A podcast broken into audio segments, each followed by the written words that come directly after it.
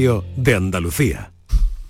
Hola, pues muy buenas tardes, Andalucía, allá donde quiera que estéis a esta hora de la tarde, en la que abrimos nuestra ventana cada día al mundo de la salud.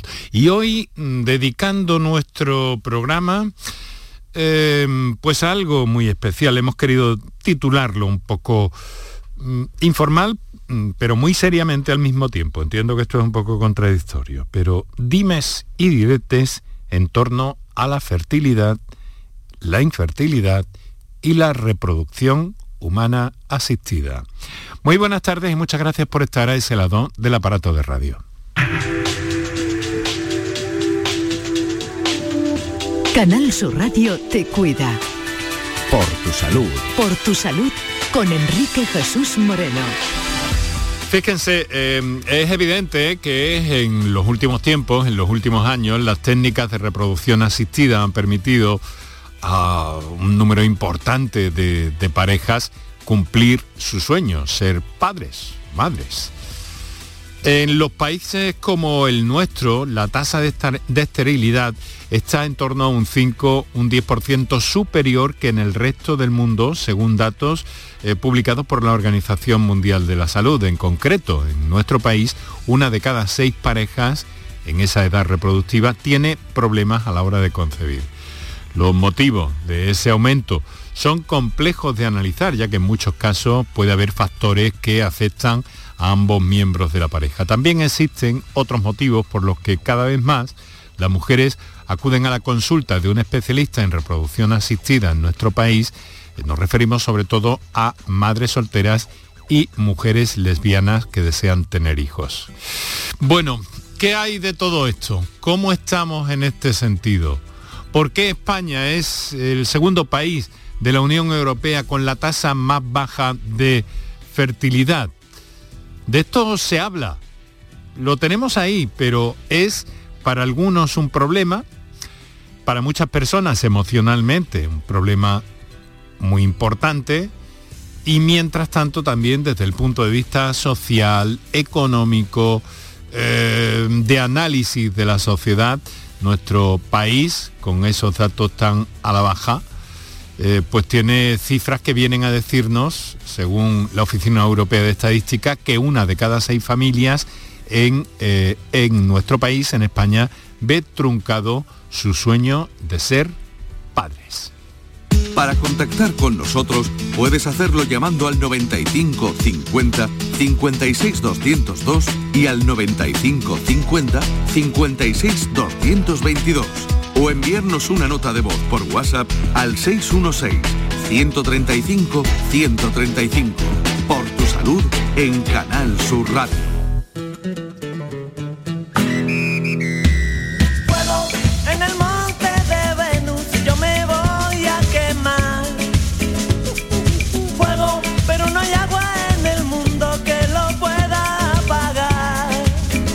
También hay datos eh, que puedes eh, recopilar por cualquier parte en el sentido de que hay eh, parejas o hay mujeres que desean ser madres cada vez a una edad más tardía. Y esto complica mucho la, la, situación si esa persona no ha tenido, en fin, la oportunidad o la precaución, llámenlo como quiera, de preservar sus óvulos. Y tiene que recurrir a óvulos donados, que es algo que también ocurre. Tiene muchos flecos este problema, vamos a intentar acercarnos en la medida de lo posible pero desde luego también con el conocimiento de nuestros invitados, desde luego, pero mm, desde luego también queremos conocer tu experiencia, queremos saber de tus dudas, eh, saber de, de, tus inquietudes en definitiva, y nos gustaría que participaras a, eso, a esas líneas telefónicas y notas de voz que cada tarde ponemos a, a tu disposición, ponemos a tu servicio.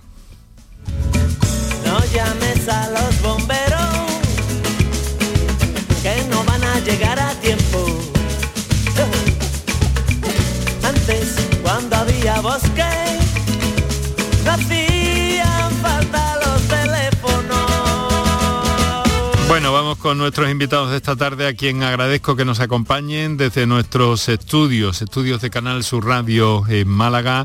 Doctor Claudio Álvarez, eh, muy buenas tardes, muchas gracias por estar un día más con nosotros. Hola, buenas tardes, Enrique. Encantado de saludarle, director médico del URE Centro Gutenberg en Málaga y eh, bueno, con una dilatadísima ya experiencia en este, en este asunto. ¿Cómo van los tratamientos, eh, Claudio? ¿Cómo van los tratamientos, doctor? ¿Qué eh, vistazo así a primera vista nos, puede, nos puedes trasladar por tu experiencia cotidiana? Bueno, eh, así a priori yo creo que el, año 2022 ya volvimos a una, se puede decir, una tendencia o una velocidad de crucero respecto a los tratamientos de reproducción asistida, porque la, la pandemia nos produjo eh, hizo que las parejas eh, fueran un poco más reticentes, obviamente el confinamiento y muchos detalles de la pandemia hicieron que los tratamientos disminuyeran, se estancaran o la gente tuviera un poco de temor a realizarlo, etcétera. Pero ya estamos al 100%, yo diría todos los centros de reproducción asistida a, nivel mundial, diría yo.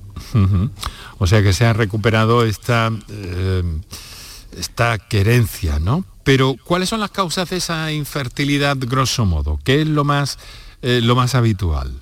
Lo más habitual y nuestro principal enemigo es, y si, bueno, ha sido, es y seguirá siendo la edad de la mujer, principalmente. También importa la edad del varón, pero a los varones nos afecta un poco más tardíamente. Pero una mujer pasado los 36, 37 años ya empieza a haber una disminución importante en su fertilidad. En cambio en el varón eso nos afecta un poco más tarde, después de los 45 años aproximadamente. Claro, y luego está también el problema, no obstante, de que en el caso de los varones también las últimas estadísticas que he visto sobre la calidad, incluso cantidad de, espermatozoides, eh, mm, cada vez supongo que más preocupante, o al menos el dato objetivo es que disminuye.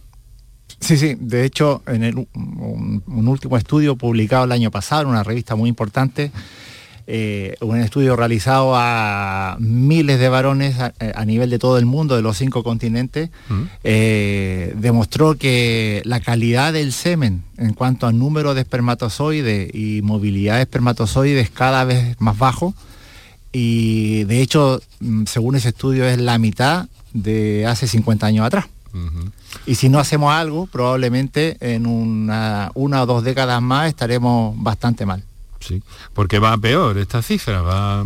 Así es, porque los, factores que, que, bueno, teóricos o la hipótesis que se dice que es el causante de esta disminución son, los, son muchos factores ambientales, nuestro estilo de vida, eh, el desarrollo durante, incluso durante el, durante el embarazo, es decir, cuando un varón está en el útero de su madre, ya hay factores que pueden influir en lo que va a ser su calidad seminal futura. Entonces, Caramba. Sí, sí, sí, sí.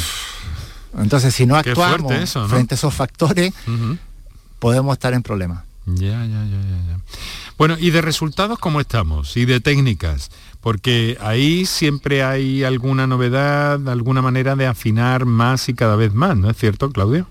O sea, frente a estos mismos problemas, tenemos que la, tecnología y el desarrollo de la, de la medicina y de la tecnología hace que tenemos o tengamos que buscar herramientas para mejorar y hacer estos tratamientos mucho más finos, mucho más eficientes, por decirlo de alguna forma.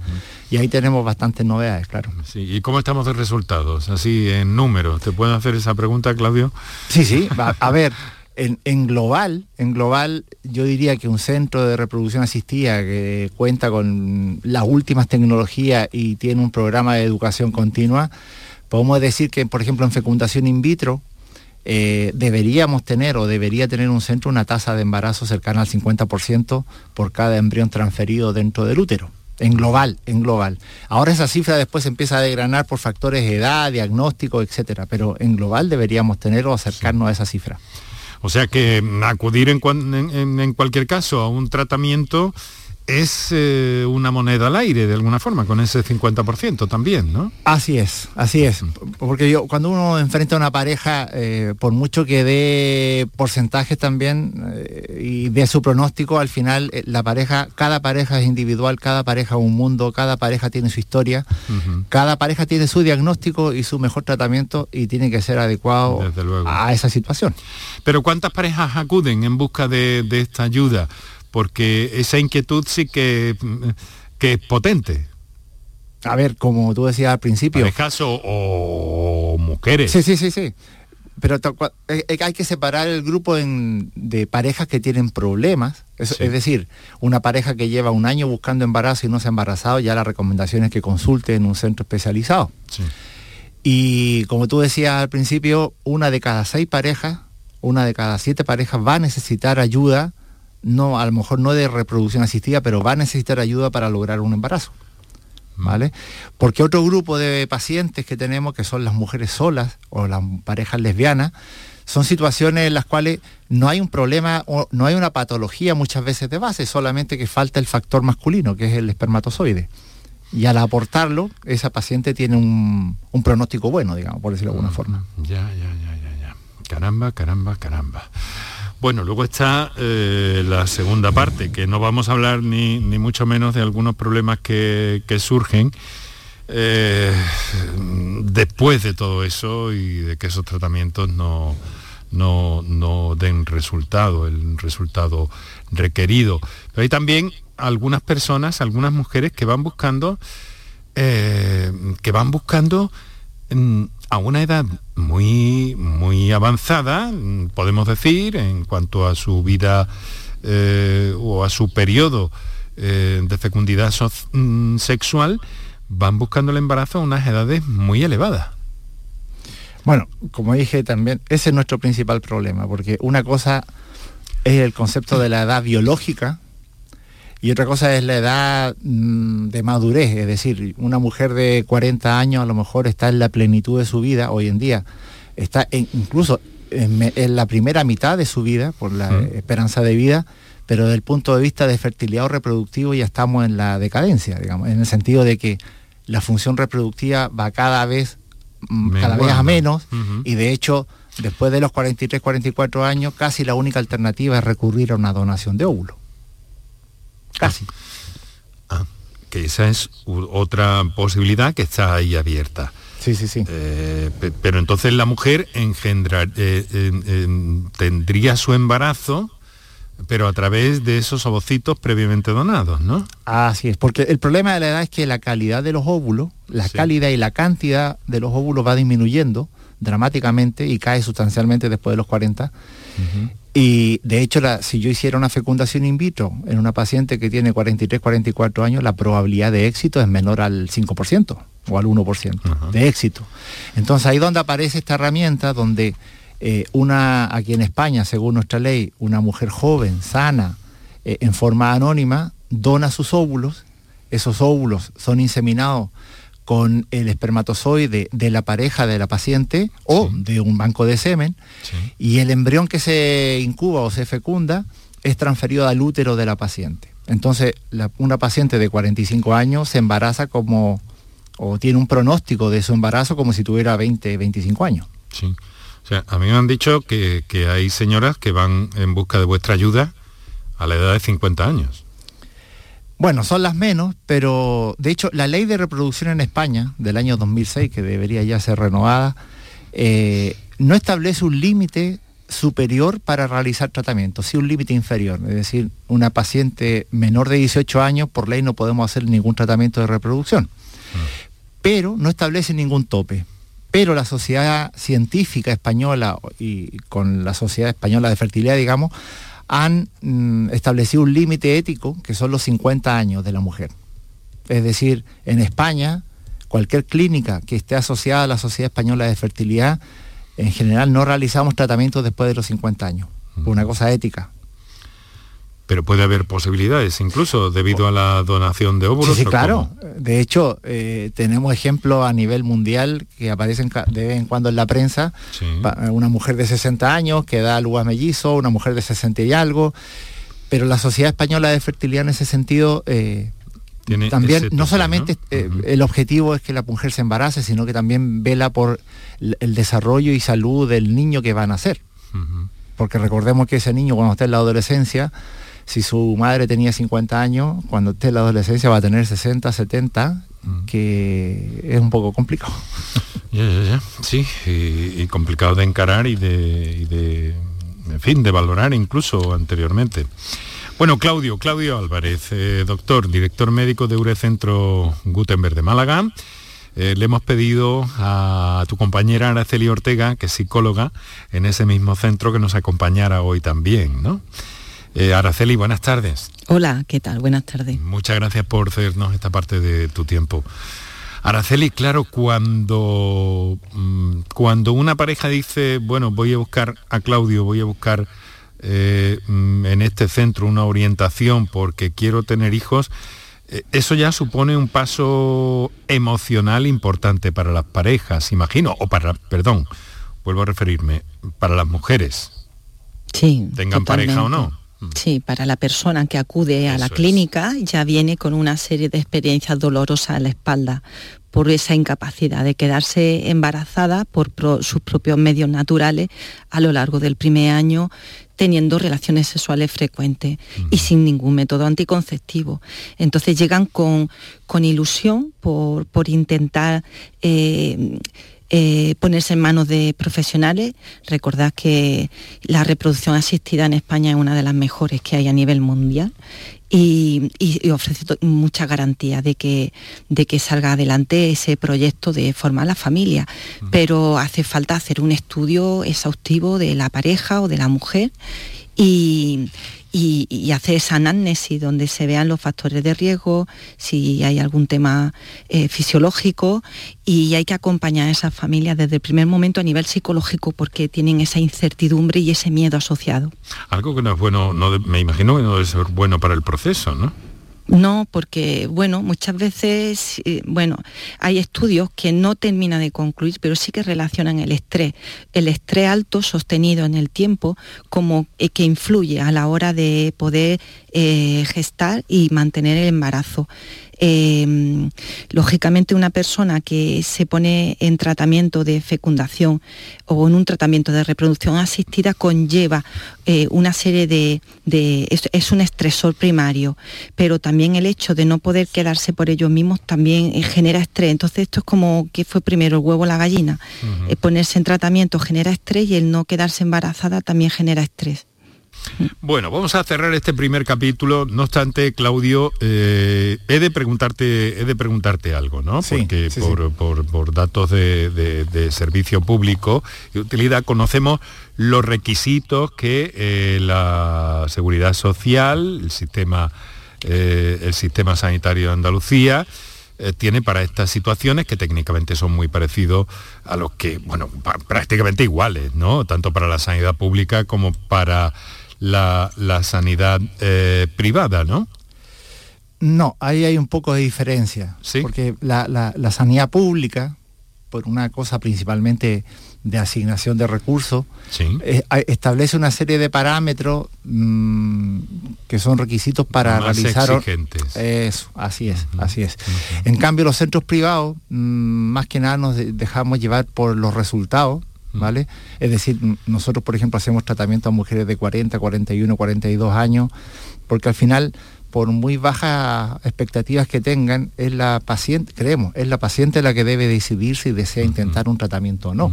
O sea, yo de entrada no le puedo negar un tratamiento. Eh, si es que tiene un pronóstico, claro está.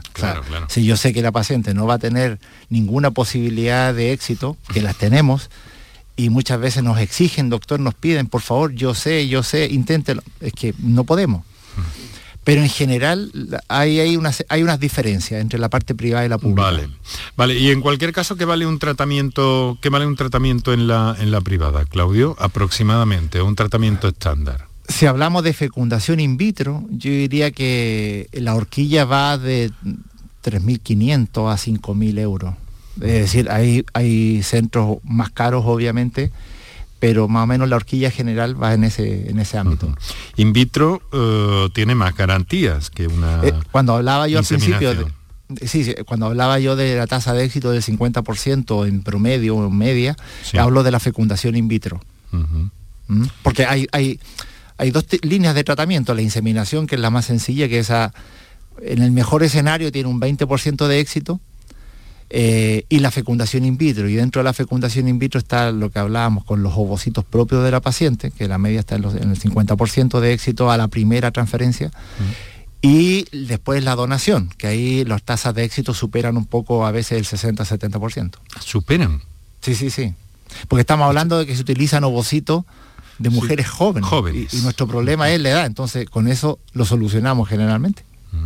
Qué interesante este dato que, que nos das, Claudio, claro, tan, tan obvio como, como llamativo, claro. Bueno, pues luego vamos a hablar también de la, de la, donación, de la donación de esperma y de muchas otras cosas que tenemos pendientes y naturalmente que vamos a escuchar a nuestros oyentes, algunos de los cuales se están manifestando, se están manifestando ya. A ver, eh, doctor Claudio Álvarez, director médico Urecentro Centro Gutenberg Málaga, Araceli Ortega, psicóloga en esa misma institución. Muchas gracias por estar con nosotros. Ahora vamos a recordar a nuestros oyentes los teléfonos para que nos dirijan sus cuestiones. Escucharemos ya algunos que tenemos pendientes y eh, vamos a seguir hablando de todo esto que es francamente apasionante. Muchas gracias a los dos por seguir con nosotros. Para contactar con nosotros puedes hacerlo llamando al 95 50 56 202 y al 95 50 56 222 o enviarnos una nota de voz por WhatsApp al 616 135 135. Por tu salud en Canal Sur Radio. El resumen de la jornada con la última hora del deporte, la economía y el análisis lo tienes en el Mirador de Andalucía. De lunes a viernes desde las 7 de la tarde con Natalia Barnés. Más Andalucía, más Canal Sur Radio. La vida es como un libro y cada capítulo es una nueva oportunidad de empezar de cero y vivir algo que nunca hubieras imaginado. Sea cual sea tu próximo capítulo, lo importante es que lo hagas realidad. Porque dentro de una vida hay muchas vidas y en Cofidis llevamos 30 años ayudándote a vivirlas todas. Entra en cofidis.es y cuenta con nosotros. Hola estudiante, ¿estás buscando una habitación para el segundo semestre? Nido está cerca de las principales universidades. Habitaciones y estudios con baño, gimnasio, cines, salas de juegos, servicio de catering, eventos y mucho más. Desde 550 euros mes, todas las facturas incluidas. Reserva tu habitación ahora en nidoliving.com. En cofidis.es puedes solicitar financiación 100% online y sin cambiar de banco. O llámanos al 900 84 12 15. Cofidis, cuenta con nosotros. La información más útil, el detalle de lo que pasa en Andalucía y en tu entorno más cercano, lo tienes en La Mañana de Andalucía con Jesús Vigorra. Con toda la actualidad, los protagonistas y las opiniones que te interesan. Buenos días Andalucía, son las 6 de la mañana. La Mañana de Andalucía con Jesús Vigorra. De lunes a viernes desde las 6 de la mañana. Más Andalucía, más Canal Sur Radio. Enrique Jesús Moreno, por tu salud en Canal Sur Radio. Para contactar con nosotros puedes hacerlo llamando al 95 50 56 202 y al 95 50 56 222 o enviarnos una nota de voz por WhatsApp al 616 135 135. Por tu salud en Canal Sur Radio.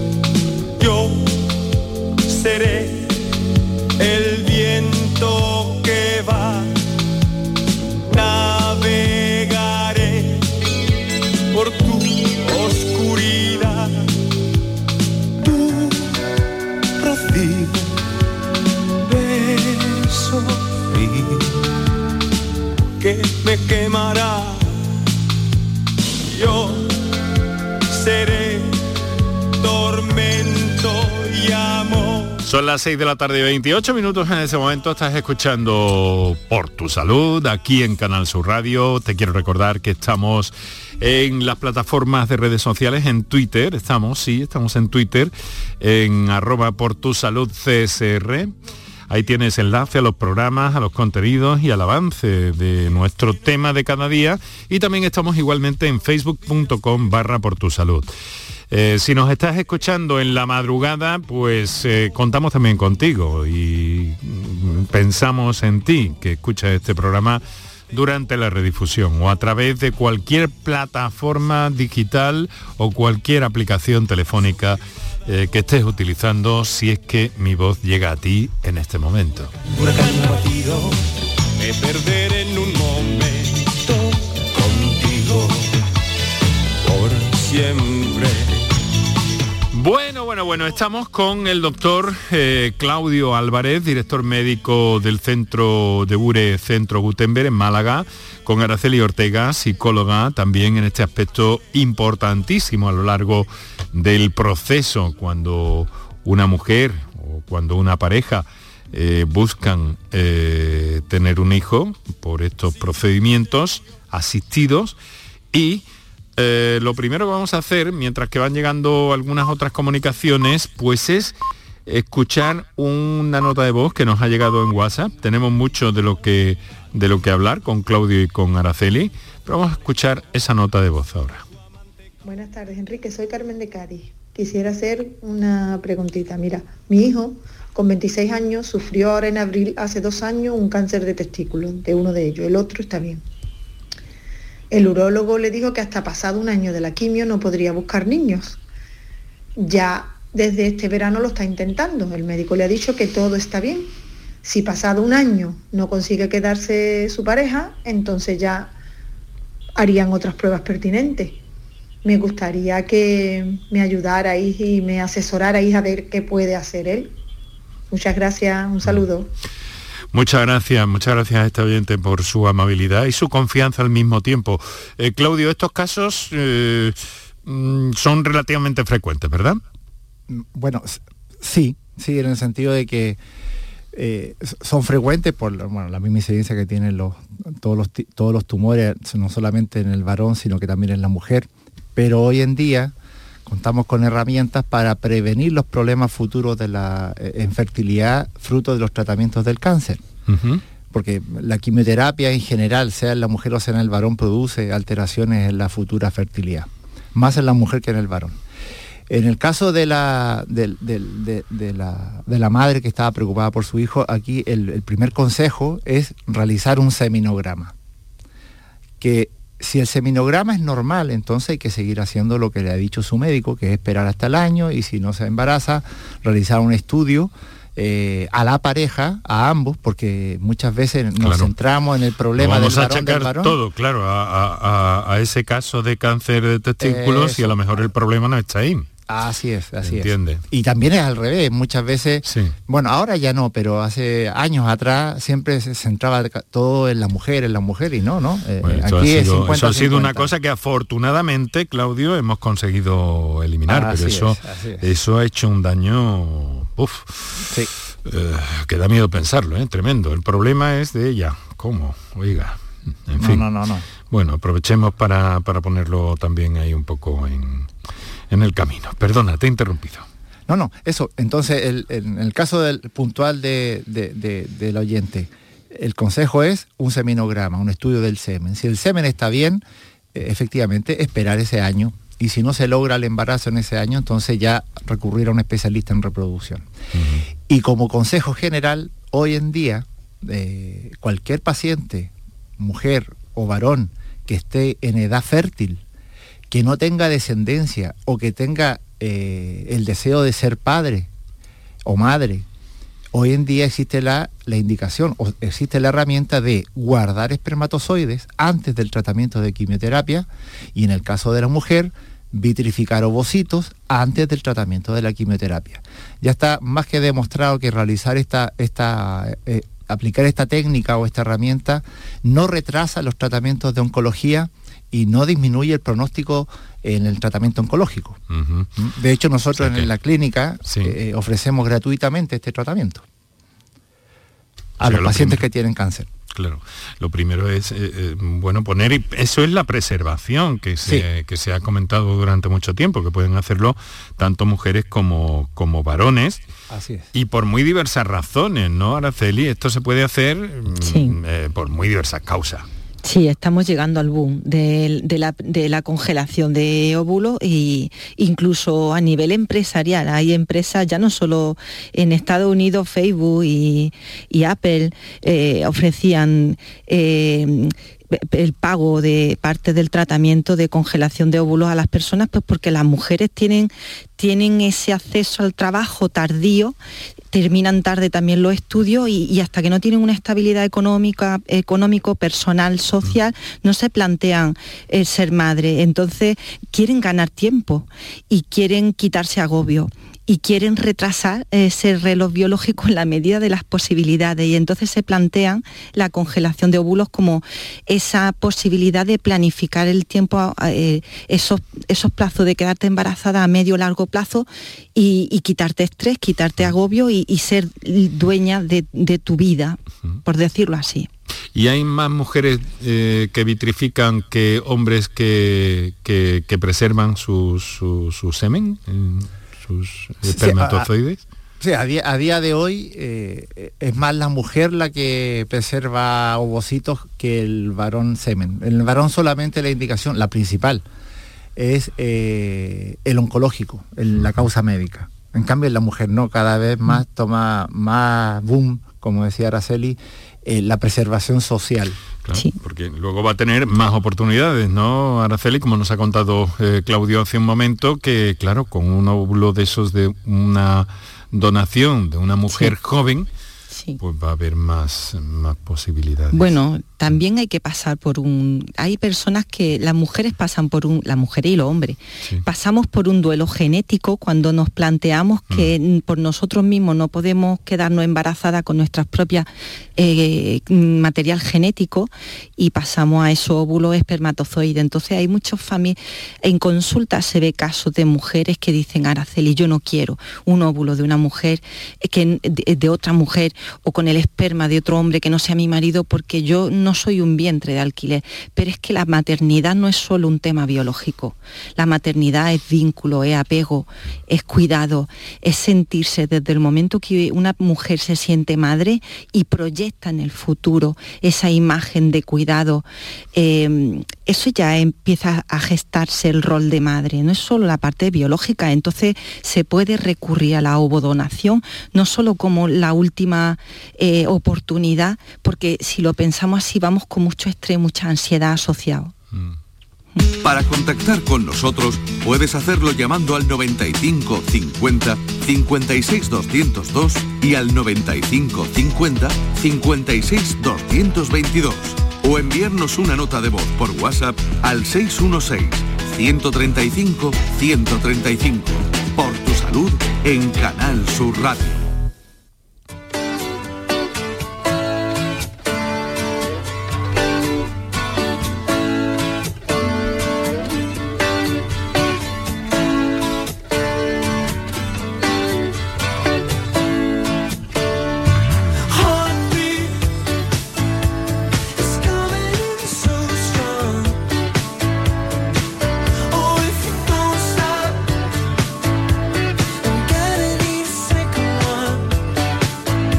De la tarde, 37 minutos. Estamos eh, viendo cómo eh, preservar ovocitos, eh, preservar espermatozoides. Es algo que se está haciendo cada vez más, que cada vez es más frecuente, que también se utiliza para mm, evitar que los tratamientos oncológicos eh, pues puedan eh, influir en la futura fertilidad y es algo que, precisamente mm, en estos días y esta semana va a ser muy protagonista en nuestro programa. El tema del cáncer, o de los cánceres me gusta decir, porque hay eh, muchas enfermedades oncológicas, más de 600.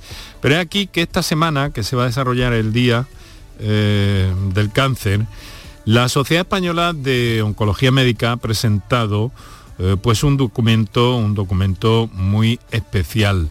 El informe Las cifras del cáncer en España. Y vamos a tener en unos minutos contacto telefónico con la presidenta de, esa, de esa sociedad, la doctora Enriqueta Felipe, que nos va a ayudar a comprender algunos de los datos o lo más significativo y granado que sale de este documento que, como les digo, ha publicado hoy mismo la Sociedad Española de Oncología Médica. Y adelanto también para comentar que el jueves estaremos en la sede de la Asociación Española contra el Cáncer en Sevilla, haciendo el programa en directo y cara al público desde esa sede eh, para eh, hablar del problema del cáncer y conocer las experiencias de esta asociación en Sevilla.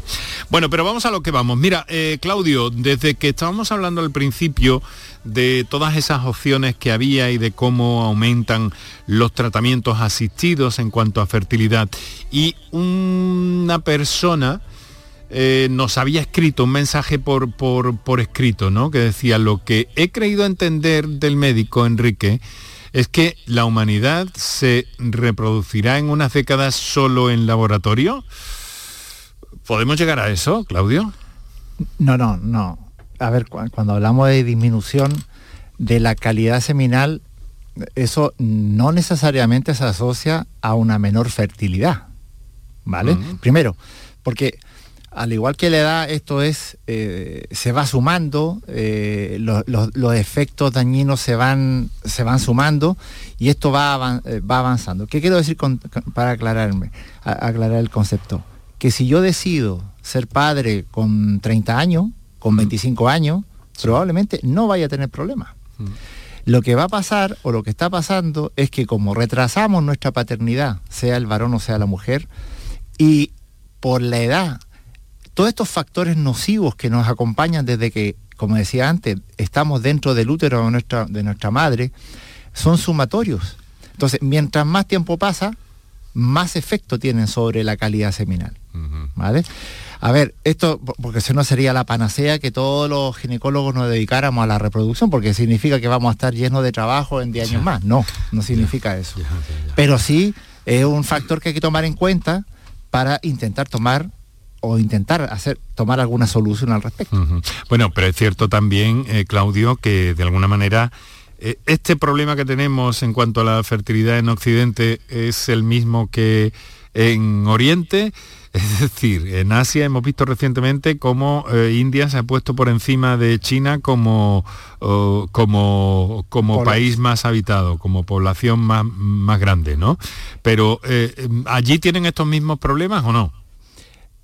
Los tienen, porque también existen centros de reproducción en, India, en China, eh, etcétera. Y de hecho, como son tan, tan son mucha población, muchas veces los datos que nos aportan esas sociedades nos sirven mucho a nosotros porque nosotros trabajamos con menos, menos N, menos casuística. Y muchas conclusiones de trabajo, por ejemplo, a nivel en, Asia, eh, se sacan muchas conclusiones que nos sirven a Occidente.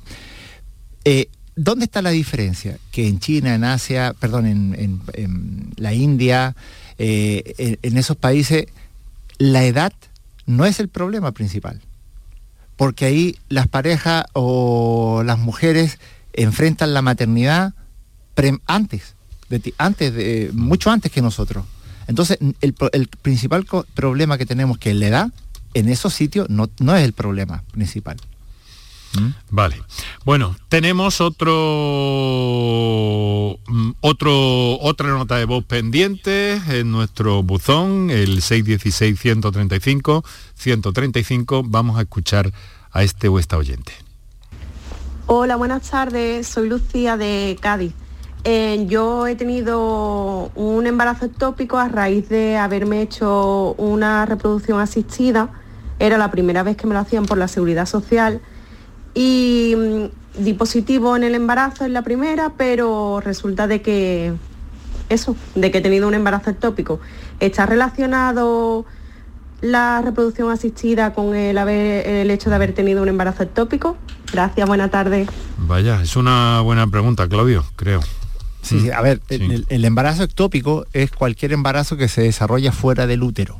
Eso principalmente es en la trompa, pero puede ser en otros sitios también.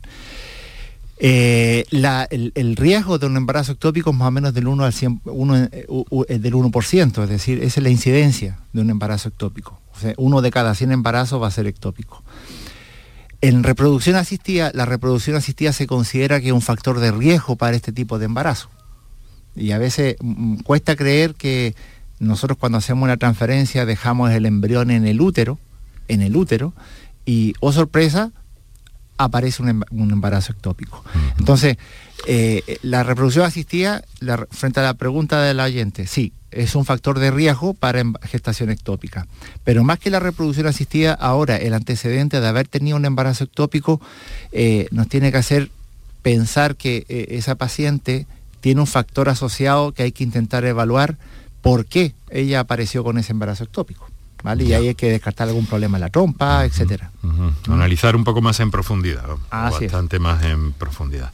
Estas situaciones, Araceli, deben, eh, deben ser, eh, en fin, yo no sé cómo, mm, mm, no puedo saberlo con, con, plenitud, con exactitud, cómo se siente una mujer como nuestra oyente, por ejemplo, ¿no?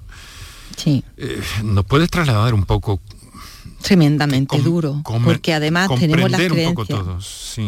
Hmm. Tenemos las creencias asociadas de que una mujer se completa cuando es madre y realmente no todas las mujeres pueden ser madres o tienen serias dificultades cuando pues tienen este, esta infertilidad. Hmm cuando, cuando afrontan este proceso de infertilidad tienen que saber las mujeres que es un proceso que no es fácil, que no es corto y que, y que requiere, es un camino acompañado de profesionales y, de profesionales médicos y psicólogos y que hay avance y retroceso y hay como una montaña rusa de emociones y hay que saber gestionar Em, y si hay un resultado negativo o si hay una serie de evaluaciones y no sale el resultado que estamos esperando, trabaja un poquito esa tolerancia a la frustración, mm. esa gestión de la incertidumbre, ese acompasar por parte de la familia, pero sigue siendo un tabú. Mm. Sigue siendo un tabú y muchas personas no lo comentan por no tener más dolor asociado y eso genera incomprensión, frustración y tristeza, vacío, culpa en la mujer, que se lo calla. Por eso es importante que tenga ese apoyo psicológico en los centros de reproducción y en las clínicas. Mm. Bueno, vamos a escuchar otro mensaje, el último que vamos a escuchar, después despedimos eh, a nuestros invitados de esta tarde, otro Claudio Álvarez, eh, Araceli Ortega, psicóloga. Vamos a escuchar ese mensaje. Buenas tardes. Eh, mire, a ver cómo me explico yo, porque la verdad que el tema me provoca muchas emociones. Em, hasta ahora no sé que me lo he planteado un poco tarde, tengo 41 años, me quedan unos 5 meses para los 42, endometriosis operada y cuando me decido a hacerme un, un tratamiento de fertilidad me, me indican que tengo hidrosalpin en una de las trompas y ahora pues tengo que, operarme de, esto para poder iniciar cualquier tipo de tratamiento. Esa operación es por la paroscopia, es totalmente segura. Mi pregunta es porque ya me tuvieron que operar una vez de, endometriosis y la verdad es que no, no fue bien. Muchas gracias, soy Eva de Cádiz. Bueno, Eva, muchas gracias eh, por tu llamada y tu confianza. A ver, Claudio, ¿en qué medida podemos... El eh, eh, primero, para, que los oyentes entiendan, el hidrosalpin es una dilatación de la trompa. Y el problema del hidrosalpin que es como una especie de saco o de bolsa que se llena de líquido y ese líquido muchas veces tiende a, salir hacia el útero, ¿vale? Y eso implica que disminuya la, posibilidad de que el embrión que nosotros hemos hecho en una fecundación in vitro, por ejemplo, implante. Entonces, se, ha demostrado que cuando hay hidrosalpin y uno realiza una fecundación in vitro, las tasas de éxito disminuyen a la mitad, incluso menos. Entonces, por eso que la, oyente eh, tiene que operarse para tener el mejor pronóstico cuando se haga su fecundación in vitro o su tratamiento de reproducción. Es decir, frente a la pregunta, ¿me tengo que operar? Sí, porque eso va a mejorar su pronóstico. Y la cirugía es una cirugía sencilla dentro del concepto de cirugía es una laparoscopia que consiste en o quitar la trompa, que ya no tiene función, o sellarla, para evitar que ese líquido que está en la trompa se devuelva al útero. Eso principalmente. Bueno, pues ahí está. Esperemos que, todo vaya bien y que nuestro oyente se tranquilice con esta, con esta contestación, esta explicación, mejor dicho, que nos acaba de dar a todos Claudio Álvarez. Vamos a, hay muchas cosas que se quedan en el tintero, pero bueno, ya Claudio, Araceli, sabéis que periódicamente os eh, convocamos y hacemos encaje y hacéis encaje de bolillos con las horas, las consultas, etcétera, etcétera, para, para poder estar con nosotros y con todos los andaluces. Y os quiero agradecer muchísimo que nos hayáis acompañado y que nos hayáis asomado a este mundo, que nuestros oyentes también han demostrado sus inquietudes. Y en fin, que seguiremos pendientes de este asunto porque es determinante para todos nosotros, aunque no estemos implicados directamente, pero sí que lo estamos con nuestra sociedad y con las necesidades de todo tipo de, de nuestros conciudadanos, de nuestros semejantes. Así que, doctor Claudio Álvarez, director médico de EURE, Centro Gutenberg Málaga, muchísimas gracias por estar con nosotros una vez más, Claudio. A vosotros, Enrique, muchas gracias. Araceli Ortega, psicóloga en el mismo centro, muchísimas gracias. Ha sido de, de, gran ayuda y apoyo en este día. Gracias. Un saludo, muchísimas gracias. Ahora, ahora vamos a publicidad. Sí, señor, ahora vamos. Medicina, prevención, calidad de vida. Por tu salud en Canal Sur Radio. Sevilla es Canal Sur Radio. Si necesitas recuperarte de una operación de cadera, rodilla o cualquier otro proceso médico, en Vallesol podemos ayudarte. Contamos con profesionales que te ayudarán a recuperarte más rápido y llevarán un estrecho seguimiento de tu evolución. Y todo ello sin desplazamientos innecesarios y por mucho menos de lo que imaginas. Infórmate en el 924 24 25 o en vallesol.es. Vallesol, la residencia que te mereces. Toda tu radio la tienes en tu móvil. Toda tu radio en cinco canales. Con toda la actualidad, el deporte, la salud, la diversión y el humor en Canal Sur Radio. Toda Andalucía en tiempo real con la información local más completa, cultura, contenidos especializados, motor en Radio Andalucía Información. Una música fantástica con muchísimos artistas andaluces y todos los géneros en Canal Fiesta. Por supuesto, flamenco en flamencoradio.com. Y la mejor selección musical de nuestro archivo en Canal Sur Radio Música. Descárgate nuestra aplicación y conéctate a toda tu radio. Grupo de emisoras de Canal Sur Radio. La radio de Andalucía. Noticias, tiempo, tráfico. Cada día, desde muy temprano, lo tienes en Canal Sur Sevilla, la radio de Andalucía. Enrique Jesús Moreno, por tu salud, en Canal Sur Radio. Sé de los fantasmas que habitan en ti, del pozo frío y oscuro del que no logras salir. Estamos a nueve minutos para que sean las 7 de la tarde. Seguimos aquí en directo en Canal Sur Radio. Esto es por tu salud. Cada tarde contigo a las 6, como bien sabes. Y acercándonos pues a un tema que además esta semana inevitablemente nos va a ocupar de manera especial, pero lo vamos a hacer inevitablemente, pero con todo el cariño. Y además tenemos un programa especial, aprovecho para decirlo, en directo y cara al público el próximo jueves desde la sede de la Asociación Española contra el Cáncer en Sevilla, para ver, conocer y saber también de muchas y muchas experiencias.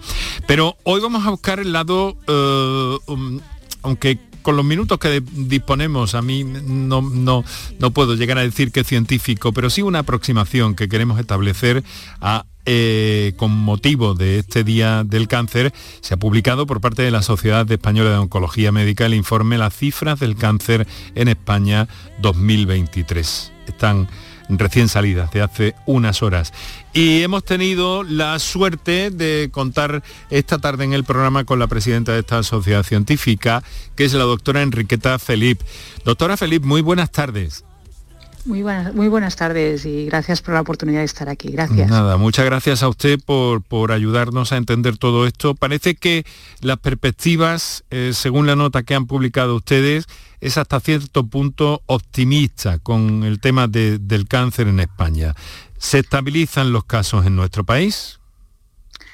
Bueno, realmente, a ver, hoy hemos estado comentando ¿no? las cifras del cáncer en España 2023. Esto es una estimación que hacemos de casos que se van a diagnosticar en España durante este año y es una estimación que realizamos conjuntamente con la Red Española de Registros de Cáncer, ¿no? REDECAN.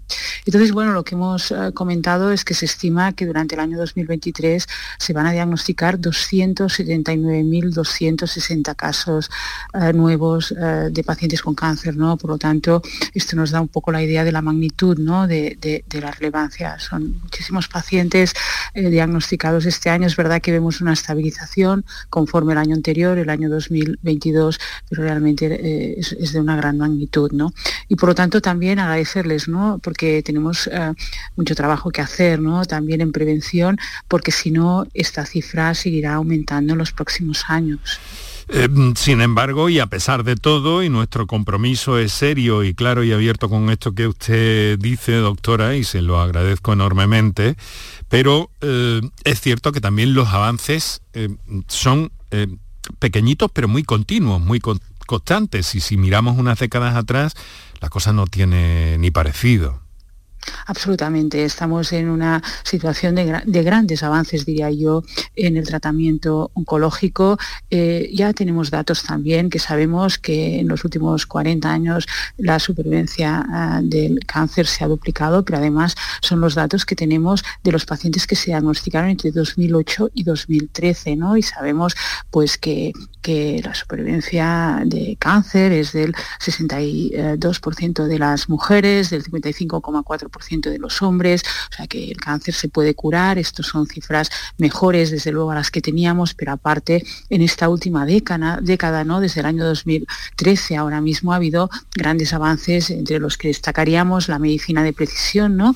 Cada vez más hacemos tratamientos ajustados a alteraciones moleculares del tumor, ¿no? Y también todas las estrategias de inmunoterapia que pues tienen en estos momentos una indicación en un grupo importante de, tumores y de pacientes. el, tabaco, el alcohol y la obesidad son responsables de buena parte de los cánceres y ustedes tratan de, o forman parte de los factores de riesgo, ¿no? Eh, para, que, para que llegue la enfermedad. Pero ustedes insisten mucho en esto, ¿no? En el diagnóstico precoz y en la prevención inicial que todos podemos hacer de algún modo. Sí, ha, dicho dos, temas muy eh, importantes. ¿eh? Prevención, ¿no? Prevención. Bueno, no nos cansamos ¿eh? de decir que un tercio de las muertes por cáncer son debidas al tabaco. Un tercio de las muertes por cáncer son debidas al tabaco y a factores prevenibles como pueden ser eh, dietas inadecuadas, consumo eh, de alcohol. Quiero decir que estamos hablando, bueno, de que el tabaco es responsable de hasta un 33% de cánceres a nivel mundial y de hasta un 22% de las muertes por cáncer. Y en realidad, aunque todos lo sabemos, todavía en España el porcentaje de personas que fuman es, elevado, ¿no? Estábamos eh, comentando y también, ¿no? En España se calcula que el 23% de los varones y el 16% de las mujeres son fumadores habituales, ¿no? Por lo tanto, tenemos que avanzar muchísimo en prevención, ¿no? En los colegios realmente, eh, desde, desde, desde los colegios para realmente inculcar ¿no? este estilo de vida eh, mm. saludable. Y luego también ha comentado el diagnóstico precoz, ¿no? Tenemos los cribados, es verdad que todo lo que fue el cribado durante la primera hora de la pandemia COVID, ¿no? Estamos hablando de marzo del año 2020, ¿no? Hubo claramente una reducción, luego hemos vuelto otra vez a una adherencia, pero también importante, ¿no? La adherencia a los programas de cribado para conseguir un diagnóstico precoz. En este sentido sí que se avanza, ¿no? Tengo entendido que mm, si no está en marcha ya, debe estarlo en breve, un ensayo de cribado de cáncer de pulmón, que es una de las es una de las enfermedades oncológicas más, eh, en fin, más trágicas, ¿no? Con peores eh, pronósticos y resultados. ¿Es la clave esa de futuro, los programas de cribado? ¿Qué valor tienen en esta situación, doctora? Es importantísimo todos los programas de cribado en estos momentos, ¿no? Para hacer un diagnóstico precoz. Conjuntamente, y ha hablado, comentado usted, el programa de cribado de, cáncer de pulmón, que desde luego tiene que ir acompañado, ¿no? De toda la ayuda de deshabituación tabáquica para estas, estas personas, ¿no? Que realmente, pues, fuman, ¿no? Y que por lo tanto hay que hacer las dos cosas, ¿de acuerdo? Programas de cribado, pero también ayuda de forma clara, eh, programas de apoyo para la deshabituación tabáquica, ¿no? Por lo tanto, bueno, pues sí, estamos, eh, bueno, pensamos que, el cribado, juntamente con la prevención, van a ser fundamentales, porque además el número de, este año hemos hablado de una estabilización, ¿eh? incluyendo, digo, de la magnitud que estamos hablando de 280.000 personas, ¿eh? pero lógicamente lo que estamos viendo es que el número de cánceres está aumentando, porque realmente estamos, está aumentando ¿no? la edad de la población y al final también eh, la edad, la esperanza de vida, aquella población pues con más años tiene más riesgo. Eh, la edad también es un factor de riesgo de cáncer. ¿no? Por lo tanto, tenemos que trabajar todos juntos en, esta, en este escenario de, de prevención, diagnóstico precoz. Muy bien, doctora, con sus palabras vamos a cerrar el programa de hoy. Le quiero agradecer muchísimo que nos haya acompañado. Esta semana nos va a ocupar y a usted también le van a dar trabajo extra a mis compañeros de todo el país, sin duda. Muchas gracias, doctora eh, Enriqueta Felipe, oncóloga, presidenta de la Sociedad Española de Oncología Médica. Un saludo y muy buenas tardes. Muchísimas gracias a ustedes y un saludo a todos. Gracias. Muy bien, muchas gracias y hasta la próxima. Pues en eso tenemos, hoy se han publicado esas cifras y hemos querido tener con la presidenta de la SEON una primera aproximación al asunto. Nuestro agradecimiento hoy a María Donoso y a Marisa Barrio de Atrevia y de eh, Comunicación de Ure Gutenberg. Es que no tenemos tiempo para más. Mañana más.